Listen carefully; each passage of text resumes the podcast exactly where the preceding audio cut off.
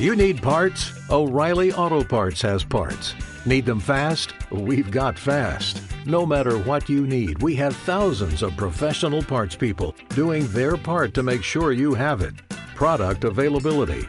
Just one part that makes O'Reilly stand apart. The professional parts people. oh, oh, oh, O'Reilly Auto Parts.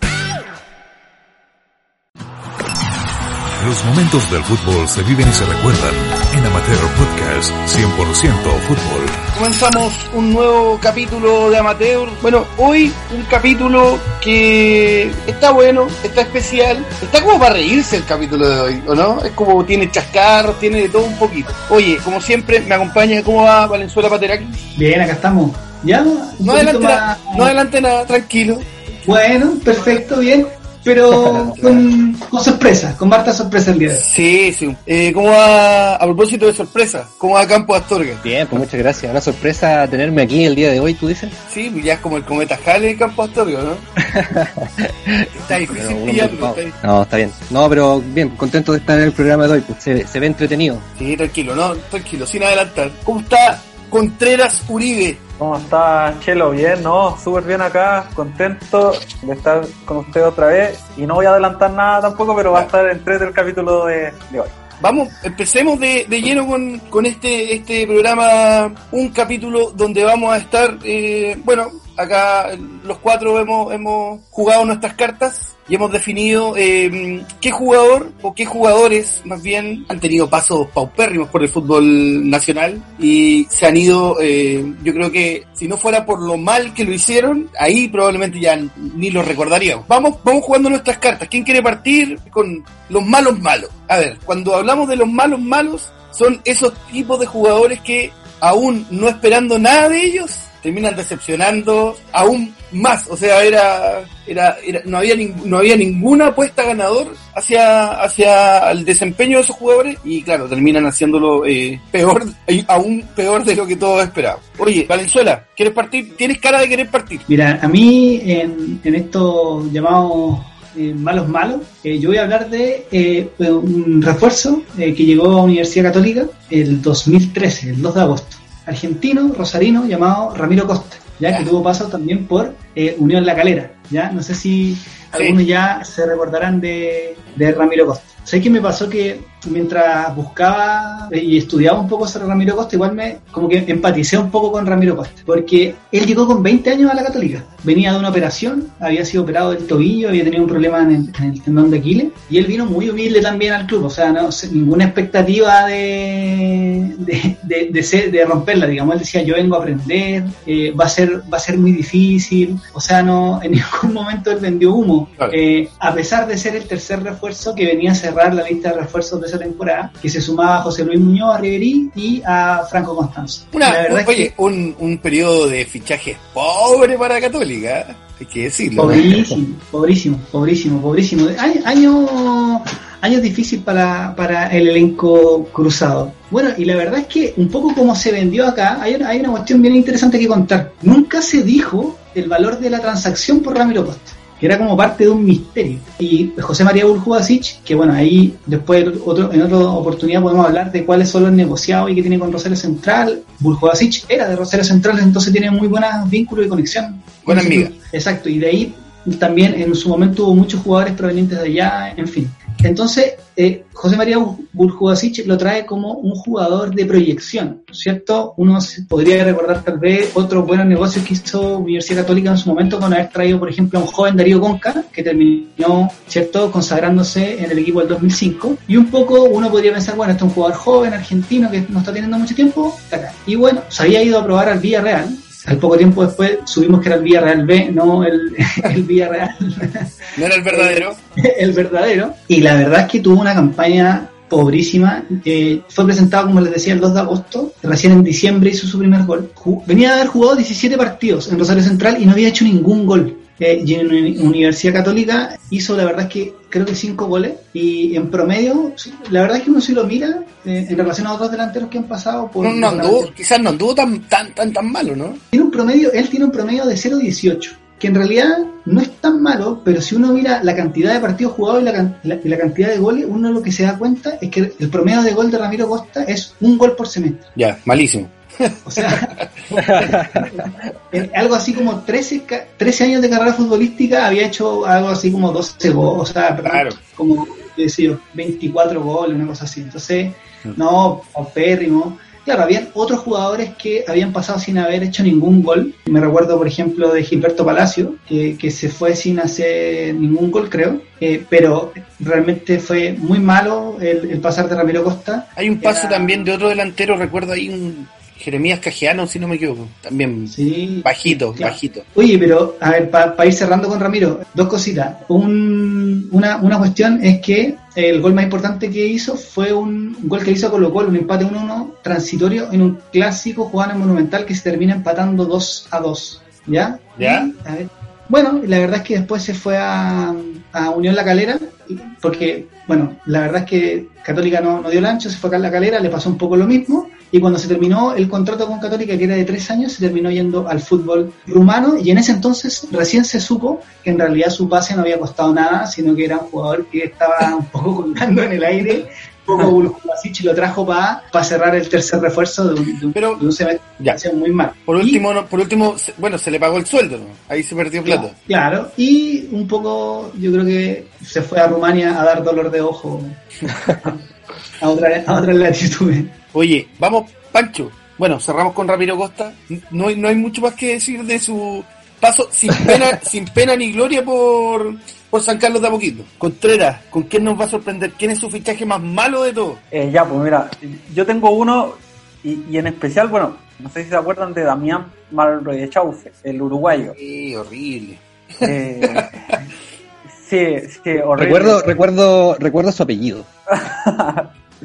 Bueno, él tiene una historia bastante particular. Eh, primero decir que él, él venía de Cúcuta, de Colombia, pero hay un técnico que es muy conocido para nosotros que en Uruguay le dio como el salto y, que le dio la confianza, porque en su momento Malrochau estaba jugando en cuarta división y, y este técnico es Gerardo Peluso, que le dio la oportunidad en Danubio, conocidos por nosotros por su paso en la Universidad de Chile. Entonces ahí este jugador fue escalando, fue escalando y en el 2013, si no me equivoco, temporada 2013-2014 llega a Colo Colo. Lo lamentable, eso sí, de este jugador uruguayo terminó lesionándose y finalmente recién pudo jugar en septiembre y lo hizo debutando en el Colo Colo B. No sé si se acuerdan que en ese tiempo... Hay un campeonato varios B.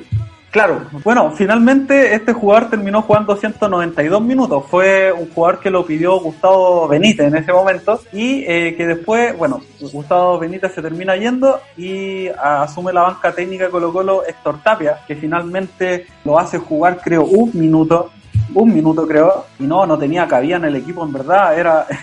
Hay que ser sincero, era bastante malo con los pies, no tenía velocidad, no tenía llegada en los cruces. Imagínate que en ese tronco, no, era bastante, era muy tronqueli como. Oye, le, le, le vamos, le vamos a agregar un dato sabroso a- al antecedente de Daniel Mar- Malrechaufe en Colo Colo. Cuando, mira, bueno, la primera opción en realidad ese año para, contrat- para contratar era, ¿recuerdan a, a Vizcarrondo? Sí, Sí, jugador venezolano que... Ah, verdad, cierto. el- Que metió el gol en la, Copa- en la América. Justamente, que metió el gol en la Eh, Copa ese América. mismo. Y a Vizcarrondo, él era la primera opción. La segunda opción es un jugador... ¿e- ¿Esto iba a decir tú, Pancho? sí, lo de Palomino, ¿no? Eso, adelante, dale nomás, dale. Sí. Sí, no lo que decís tú, pues, eh, hoy en día José Luis Palomino, era, esa era la opción, pero se terminó prefiriendo a Malrochaufe, y hoy en día Palomino es figura en, en Atalanta, pues en Italia, la, la está La, rompiendo. la rompe. Sí, así que yo creo que por ahí los dirigentes de Colo Colo se, se quieren matar ahora. sí.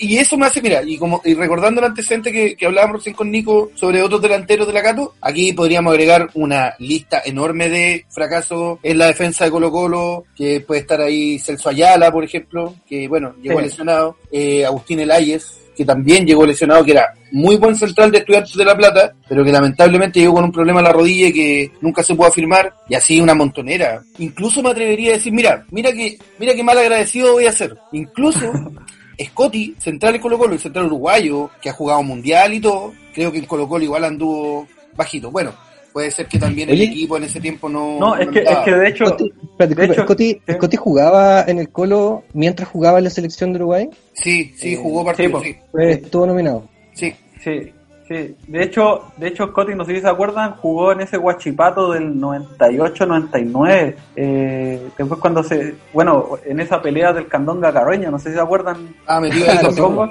Sí, ahí está Scotty, sí. Yo creo que lo, por lo único que lo recordamos por ese por ese apellido medio extraño que tiene. que no, de Sí. verdad que no pasaría totalmente desapercibido por, por las arcas populares. De hecho, de hecho, de hecho quiero agregar un dato. Eh, dicen que es el uruguayo, el primer uruguayo que no tiene sangre. Eso dicen. puede ser, Sí. puede ser. Campo Astoria, ¿con quién nos va a sorprender? ¿Quién es el fichaje más malo de todos los fichajes que usted propone? Ya, en esta parte de los fichajes más malos, yo les traigo al famosísimo Gino Clara. Oh, Gino Clara. Y otro jugador más de otro jugador más que pasó por Colo Colo. Sí, pero este, este no es defensa, este es un delantero argentino también, que llegó como refuerzo a, Colo Colo, ¿no es cierto?, para el segundo semestre del año eh, 2010. Lo trajo en ese entonces el entrenador que era Diego Caña, y con el tremendo verso que tenía, un jugador joven, ¿no es cierto?, que jugaba por la banda derecha, que le gustaba encarar, que era rápido y tenía proyección, 22 años. Incluso se, se supone, y esto quizás me lo pueden corroborar eh, los más colocolinos, Clara estaba como en la disputa entre irse a Racing de Avellaneda o venirse a, a Colo Colo a jugar. Sí. Y era Sí, como el crack. Es verdad eso. Y era como el crack. Bueno, finalmente lo trajeron a Colo Colo. Bueno, a otro equipo igual lo Tiro, Racing, Tigre, Banfield, habían varios equipos que estaban interesados por él en ese momento. Sí, bueno, claro, habían varios equ- equipos interesados por él, pues, y él, él venía de Huracán. Llegando a, a Colo Colo, se tradujo finalmente en un desempeño más bien penoso. Fueron en total 115 minutos que jugó con la camiseta de Colo- de Colo Colo, repartidas en cuatro partidos. En cuatro partidos. Anda por ahí con Su- primera aparición fue el miércoles 29 de septiembre del 2010 en el Estadio Sausalito de Viña del Mar, un partido con Everton en donde Colo Colo ganó eh, 2-0. Y en esa jornada, eh, Clara ingresó al minuto 72 en reemplazo de Javier Cámpora, otro jugador que quizás también podría estar acá. Habría que revisar. Ese fue el primer- el primer partido. Después de eso, eh, como, como anécdota, Clara tiene como, es delantero, no hizo ningún gol, pero lo más cercano que estuvo del gol fue en un partido contra San Luis de Quillota. No podemos estar recordando un jugador por lo más lo más cercano que tuvo ese delantero el Lo gol. más cercano, delantero, lo más cercano en un- en un partido con San Luis de Quillota en donde dio eh, la habilitación, el pase gol a Esteban Paredes, quien eh, había sentenciado el, el 3-1 que, que terminó ese partido. Después de eso jugó un- eh, dos partidos más, pero siempre ingresando como, como reemplazo en los últimos minutos. Finalmente su aporte fue casi nulo y terminó yéndose a Rangers de Talca al año siguiente. Jugaba en, en la B. donde Y ahí- tampoco hizo nada. Bueno, ahí jugó un poco más, pero tampoco tuvo registro. Después de eso se fue a Argentina y estuvo eh, en varios equipos, en donde tampoco pudo sacar a relucir su, su máximo potencial. pasó, pasó por Italia también en la Serie D y actualmente Gino Clara debe tener unos 32, 33 años. y 32. Está jugando en el 32 años y juega en el Tarija, un equipo del ascenso boliviano. Avilés Industrial de Tarija. Ahí juega Claro, hoy día. Tarija es el nombre de la, de la comuna, de la ciudad. Claro, ahí juega actualmente Gino Clara, que hay un clásico icónico que le tocó disputar a él, donde me acuerdo que fue como con lluvia torrencial y hay un par de bicicletas, ahí están los videos, usted lo puede buscar, busca ahí en YouTube, Gino Clara, Colo Colo, U de Chile, y se puede reír ahí. Me toca a mí, po. llegó el momento. Mira, ¿sabéis qué? Creo que hay mucho, que- mira, creo que el que peor se ha manejado en, en temporada de fichaje es Colo Colo. Sobre todo, sobre todo si es que hay desesperación. Es por eso que hay una lista enorme. Yo eh, me podría dar el lujo y podría estar aquí horas, eh, quizá eh, hay un año completo, hay un, eh, hay un año, el año 2004 que trajeron, todos los refuerzos fueron fracasos, todos, todos, fue muy gracioso. Pero ¿sabes qué? Pero No- eh, eh, eh, igual es un equipo que uno de los que más mueve. Sí, pues, sin duda, sin duda. sin duda. claramente van a haber eh, tipos de, este tipo de refuerzos que finalmente no son tan refuerzos. Oye, mira, yo voy a irme por otro lado. Andaba buscando por aquí por allá. Hay un jugador del que nadie realmente esperaba nada. Lucas Ontivero. ¿Lo recuerdan? sí. ¿Recuerdan esa figura que llegó a Universidad de Chile? Pero que no era figura porque realmente nadie esperaba nada de él.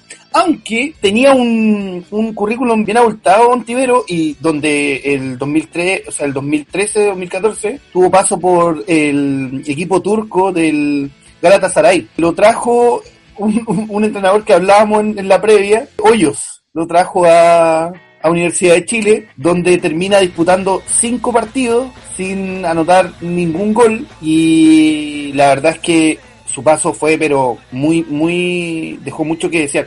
¿Y sabe- ¿Sabes lo más penoso de todo? Es que hoy día actualmente Ontivero estaría así como retirado del fútbol, con 25 años de edad. Un cabrón nomás, o sea, y revisando los números, creo que la, la temporada que, la por qué llega a Chile es cuando tuvo más regularidad, que fue cuando estuvo en Canadá y jugó en el Montreal Impact, donde estuvo 23 partidos, si no me equivoco, sí, y terminó anotando dos goles. El, dom- como les contaba, por el 2014 él eh, partió jugando en el Fénix de Uruguay y el 2014 lo termina comprando mm, el Galatasaray por 2 millones de dólares por el 100% de, de su pase. Buen representante Ontivero. Está... Eh, Eso, eso mismo estaba pensando. Y después de que, de que se va de la U, Montivero se fue a México al Venados. Después pasó por Chacarita Junior y se terminó yendo a jugar a Malasia, al Jodor Durán Taksim, donde jugó solamente dos partidos, metió un gol, que yo creo que es como el mejor registro, dos partidos, un gol, no andaba, no andaba tan mal, claro. 50%. Y bueno, terminó también rescindiendo de esta, de esta experiencia en la Superliga de Malasia, Donde hizo dos, donde no hay, donde no hay mucho más que decir de partidos- Luca, no, Luca dos partidos, un gol y mil millones de dólares. No, pues bueno, y así para, para hacerla, para pasar al, al, al, al fichaje ya más, más de renombre, escucha, esto como que responde a, a otro a otro, a otra historia de fichajes malos de azul a azul, podría ser que es como el periodo más, más, por ejemplo, Gabriel Torres, ahí no le pegaron, pero Gabriel Torres ahora la rompe fuera, bien sabemos. Hugo Notario, Hugo Notario, no sé si te acordáis. Sí, Notario, Luis Fariña, puede ser eh, Juan Ignacio Sils, eh, Luciano Sibeli, así como a la rápida, Sergio Velázquez, un, un hombre, un jugador muy malo. ¿Se acuerdan que por, ¿se acuerdan que por, por la U pasó también el uruguayo Álvaro Fernández? Uno flaco que, que, que tampoco anduvo. Y era Wander igual parece, ¿no? tenía, tenía buen, tenía buen currículum en el hombre. Oye, ya pues, eh, esta ha sido la primera pasada de los fichajes que no esperábamos nada y aún así terminaron decepcionándonos. Ahora llegan esos fichajes que venían con un cartel, o sea, o con un, o con un gran traspaso a su espalda, con una gran cantidad de, de dinero en la transacción. Voy a partir con el negro.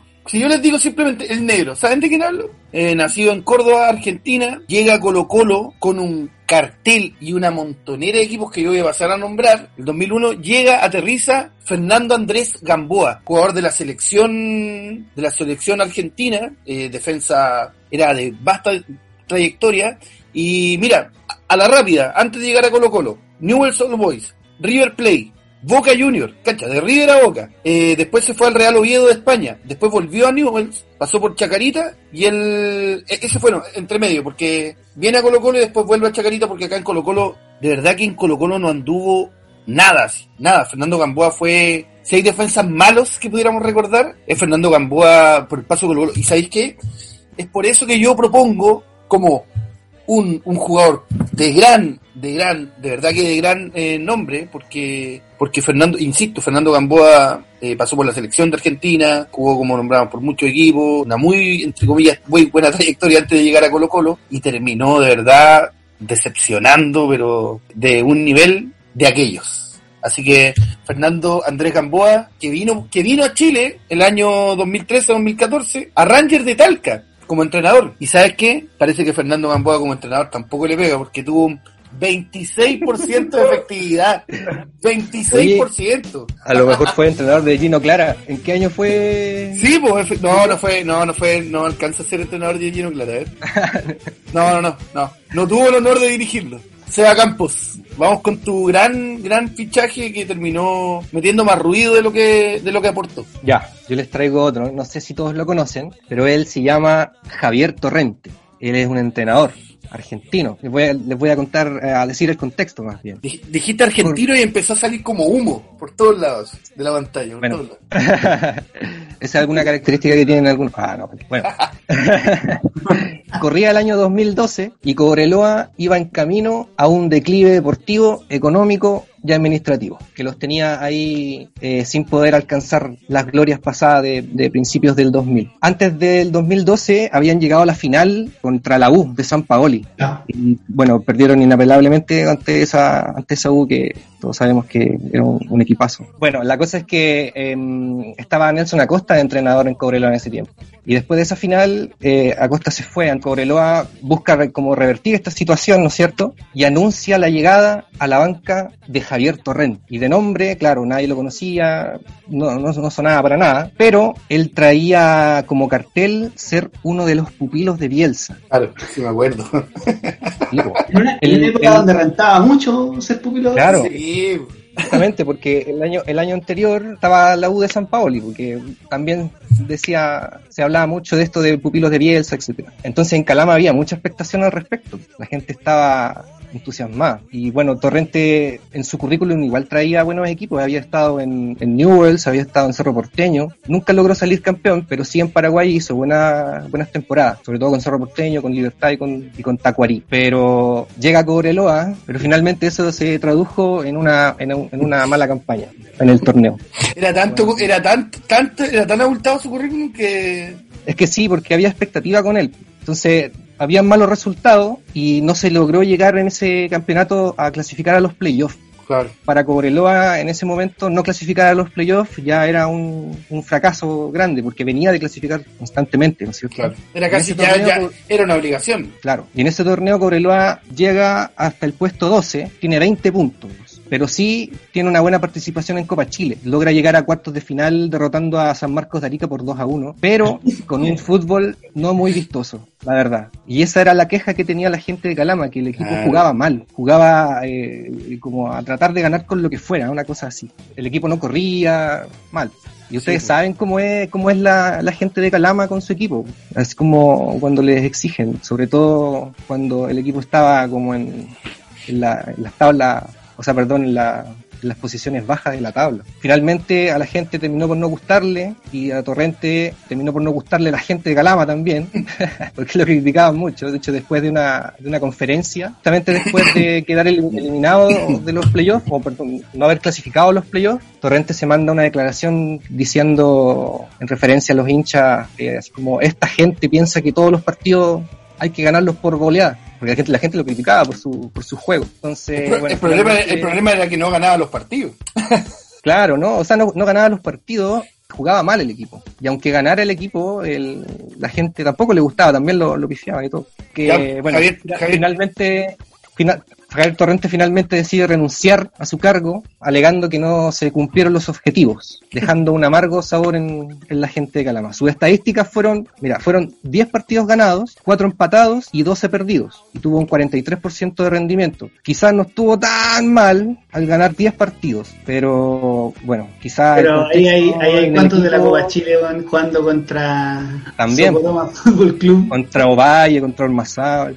Después la hinchada también le tomó, como que le, lo tomó mal a, a Javier Torrente. Y lo renombraron como Javier Torrante.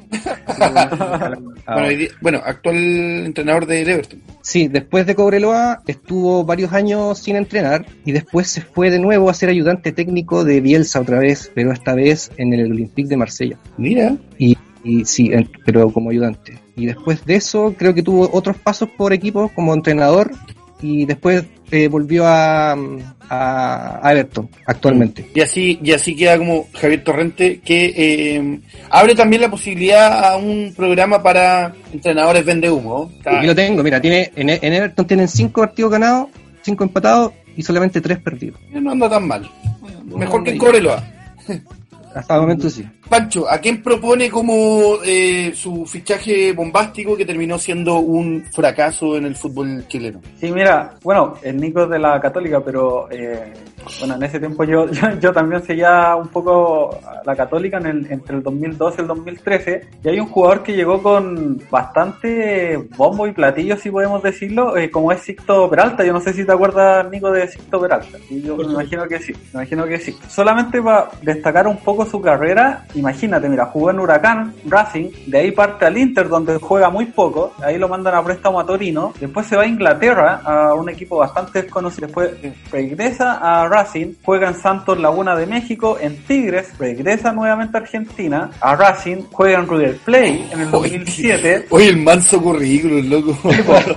se va a Rumania y ahí regresa, bueno, ahí llega a Universidad Católica, pero eh, como decía Nico, eh, yo acá igual lo quiero defender un poco porque, bueno, ahí llega con 33 años la Católica ya en el ocaso de su carrera, creo que juega unos 28 partidos entre el 2002 y parte del 2013, pero claro, dejó bastante que desear en el medio campo, eh, supuestamente venía con un currículo de ser un gran pasador, de, de tener un gran remate, pero en verdad dejó bastante que desear de su rendimiento. Y lo que quiero destacar también es que en esa plantilla, no sé, pues estaba Milovan Mirosevic, estaba Matías Mier, no sé si se acuerdan, estaba Tomás Costa, pero eso, bastante que desear la participación de, de, Sixto Peralta y, y, dime nomás, dime nomás. No, y que, y que Sixto Peralta cargaba en su mochila aparte con, con su sobrenombre, que le decían Mumo. Sí. Ah, mira tú, mira tú. Sixto Mumo Peralta, porque, bueno, el Sixto Raimundo. Entonces imagínate el Lacato que otro Mumo. Bueno, y, con cuanto al currículum que yo también quería destacar, imagínate, él participó en varias selecciones menores de Argentina. Jugó el sudamericano del sub-17 del 95 en Perú, donde Argentina sale subcampeón. Ahí jugó seis partidos y fue cuatro titulares. O sea, ya venía con, con carteles de, de grandes en las divisiones menores de Argentina. Después juega la Copa del Mundo sub-17 del 95 en Ecuador, donde logran el tercer puesto y también ahí jugó de los seis partidos, todos titulares. Todos, los partidos. Sí. Después el sudamericano sub-20 del 97 acá en Chile, eh, donde esa Argentina sale campeón y de esos siete partidos juega cuatro titulares. O sea, y así puedo estar eh, toda la noche porque en verdad después juega el sudamericano sub-20 del 99, donde también prácticamente titular. Sí, y, el de Nigeria, la Copa del Mundo también, el 99. Entonces, claro, acá en, en, Católica dejó bastante que desear. De ahí creo que pasa a Universidad de Concepción, donde a lo mejor tuvo mayor tiraje, pero pero ya no ya no era lo mismo ya lo de Cristo Peral. Sí, jugó más partidos, tuvo mejor promedio, metió más goles tiene, claro, mayor, mayor participación. Pero claro, probablemente, no, probablemente también ahí pasa que el hecho de ir a Concepción, a Universidad de Concepción, sin desmerecer obviamente el equipo, la mochila no es tan pesada como estar en Católica o estar en un, equipo más grande. Entonces, la presión es distinta, me imagino que podía jugar con, con más relajo. Oye, y como un dato, un, como un dato free, quiero destacar que el, el 2015, ya cuando, cuando ya estaba retirado con 36 años, se da un gustito y debuta como jugador de básquetbol en el torneo en el torneo de apertura de la Asociación de Básquetbol de Comodoro de Rivadavia, sí. Sí, buen dato. Oye, eh, Nico, cerramos con eh, tu gran fichaje que terminó siendo malo, malo, malo. Oye, yo, yo quiero solo... Sé que ni me acordaba Sixto Peralta malísimo. La, un desastre, un desastre. Eh, año muy, muy oscuro eso para la Católica. Bueno, yo quiero cerrar con uno que tal vez no venía con un nombre tan grande, no venía con un cartel, pero resultó ser un paquete. O sea, no venía con un gran un paquete malísimo. Es que por el precio, es un paquetón. Claro, por último, Ramiro Costa, que hace un gol al cada seis meses, no costó nada. claro, salió gratis. Pero, pero Eduardo Morante que llegó a Universidad el verano del 2012 Morante. resultó ser uno de los paquetes más grandes del fútbol chileno. Universidad de Chile, recordemos, el 2011 eh, venía de una campaña espectacular, eh, había salido bicampeón, había ganado la Copa Sudamericana y a propósito de lo mismo, Marcos González había hecho sus maletas para marchar a Flamengo. Entonces había que reforzar la defensa. Y eh, San Paoli, que ya lo había dirigido en Emelec al año 2010, pide a Eduardo Morantes que mientras fue adiestrado suyo había sido nominado a ser uno de los mejores centrales defensas, o sea, mejores defensas centrales del fútbol ecuatoriano. Y eh, bueno, en esa época, si mal no recuerdo, estaba Jurasek. Y es la época donde la Universidad de Chile empieza a gastar desmedidamente todos los ingresos que empieza que había tenido a propósito de las buenas presentaciones en la Copa Libertadores, si mal no recuerdo, año 2009 y la y la y, bueno, y la, y la Copa Sudamericana, en refuerzos que resultan ser malísimos, entre ellos Luciano Sibeli, que ya lo había nombrado. Bueno, Sibeli, Sibe- disculpa, Sibeli que llega lesionado también. Llega este jugador ecuatoriano de 24 años por la suma de 2 millones de dólares por el 80% del pase y por un contrato de, entiendo, dos años, ¿no? Y esto, esto es súper eh, interesante. Es el traspaso más caro del fútbol chileno hasta la llegada de Boseyur. O sea, nunca se había pagado tanto por un jugador como por Eduardo Morante. Y la verdad es que Eduardo Morante jugó poco y nada por la U. Llegó, se lesionó inmediatamente y solamente pudo debutar en la novena fecha de la primera rueda de ese año. Es cierto, en un partido en el Estadio Santa Laura donde hace un gol, se pone a llorar y nuevamente se tiene que, salir, tiene, que, tiene que salir lesionado. La verdad es que este jugador de metro 88 que venía como a, a- a mostrar juego, juego aéreo no mostró ni juego aéreo, ni cruce, ni anticipo, ni juego, ni juego con los pies. La verdad es que fue un desastre total. Los hinchas azules yo creo que lo recuerdan con mucho... Con Yo especial creo que cariño. a esta altura se lo deben tomar para la risa, pero en su momento lo Eh, sufrieron. oye, una, una, pe- una pequeña una pequeña corrección ahí. Hay un hay un fichaje entre medio de, de Morante y, y Boseyur, entre los más caros. ¿Cuál? Magnelli Torres, cuando llega a Colo Colo, llega por eh, 200, eh, 2 millones 200. Ah, mira. Cuando Bueno, llega del Cúcuta a Colo Colo, el 2008. Pero claro, Pero- después... Sí, no, pues otra cosa, estamos, estamos claros. Pero, pero claro, y ahí después viene el de Boseyur, que es el 2016, que es el más caro. Ya. Bueno, entonces, eh, para, para, para ir cerrando con los datos de Eduardo Morante, eh, la verdad es que el, el primer semestre jugó solo un partido, el segundo jugó seis, solo uno por el Campeonato Nacional y el resto por la Copa Chile. Marcó dos goles, a pesar de ser defensa, y eh, la verdad es que se fue inmediatamente a préstamo a Ecuador, a pesar de que tenía contrato hasta el 2015, y de ahí no volvió más a Universidad de Chile, eh, sigue su carrera en Ecuador, ha pasado en varios equipos y la verdad es que eh, sin pena ni gloria. Hay una anécdota así que es bien interesante de Eduardo Morante, que es que este partido recordado contra San Felipe en Santa Laura, donde marca el gol y, se pone a llorar, bueno, se va lesionado en el entretiempo y él toma la decisión de irse a su casa. Pesca el auto, me imagino que triste por la lesión, porque ya venía con problemas de, de lesiones, juega, se lesiona, se va a su casa en Pirque y pasa que es elegido como jugador de Universidad de Chile para el antidoping. ¿Y, y qué es lo que pasa? Cuando un jugador está por, tiene que ir a, sacarse la muestra por antidoping y no se presenta, ese jugador no puede jugar por dos años en el fútbol chileno. Esa es la sanción. Imagínense, habían pagado dos millones de dólares por Eduardo Morante y no contestaba el teléfono. No contestaba el teléfono, no contestaba el teléfono y, y Azul Azul lo fue a buscar a la casa. Mandó un funcionario de- del club, lo fueron a buscar, lo devolvieron a Santa Laura porque se tenía que hacer ahí el examen. Llegó a las once y media de la noche y solo recién a las 12 dio la muestra del examen para del antidoping. Obviamente sal- salió negativo. Cu- Cuando ya todos los efectos de, de las drogas habían pasado. pero, estuvo, estuvo a punto de convertirse solo en un, en un mal fichaje, ya en un negocio. Sí, fatal bueno, para es un negocio fatal. de Chile. Así que un muy mal recuerdo, yo creo que dejan los hinchas azules el pasado de Eduardo Morante, por eso lo nomino al más grande paquete del último tiempo del fútbol chileno. Bien, y Oye, cerramos puede, con... puede que sea, puede, puede que sea un mal recuerdo para los hinchas de la U, pero esa, anécdota- esa anécdota que acabas de contar es un muy buen recuerdo. weón. Sí, ese sí es un buen recuerdo que deja por lo menos para, para las anécdotas. Pues yo creo que cuando de repente los dirigentes de la U den, De su paso, den- quizá- den- quizá el mejor. Deben, ha- deben hacer un asadito, a lo mejor se deben acordar de, de esa cagadita. ¿o ¿no? Oye, ya cerramos. Oye, y con esto, y con esto cerramos el programa del día de hoy. Este programa del para qué te traje, fichajes, eh, fichaje malo y re malo del fútbol chileno, negocios también que, que como contaba el Nico, eh, estuvieron al borde de ser, ya pasar de malo a, no sé, ya no, no sé qué podría haber. Claro, peor que eso. O sea, para eso pescáis la plata y la, la quemáis, digamos. Claro. y eso, pues cerramos el programa el día de hoy, chicos. Muchas gracias. Nico, muchas gracias Pancho, muchas gracias Seba. Oye. ¿se vendrá, ¿se vendrá una segunda parte? Sí, sí, vamos a trabajar en una, en una nueva edición de fichaje del para que te traje 2.0. Eso es, muy bien. Vale, nos vemos. Y, y no sorpresa. Ya. Adiós. Pitazo final. Pronto, una nueva entrega de Amateur Podcast 100% Fútbol. Búscanos en Spotify, Apple Podcast y Google Podcast como Amateur 100% Fútbol.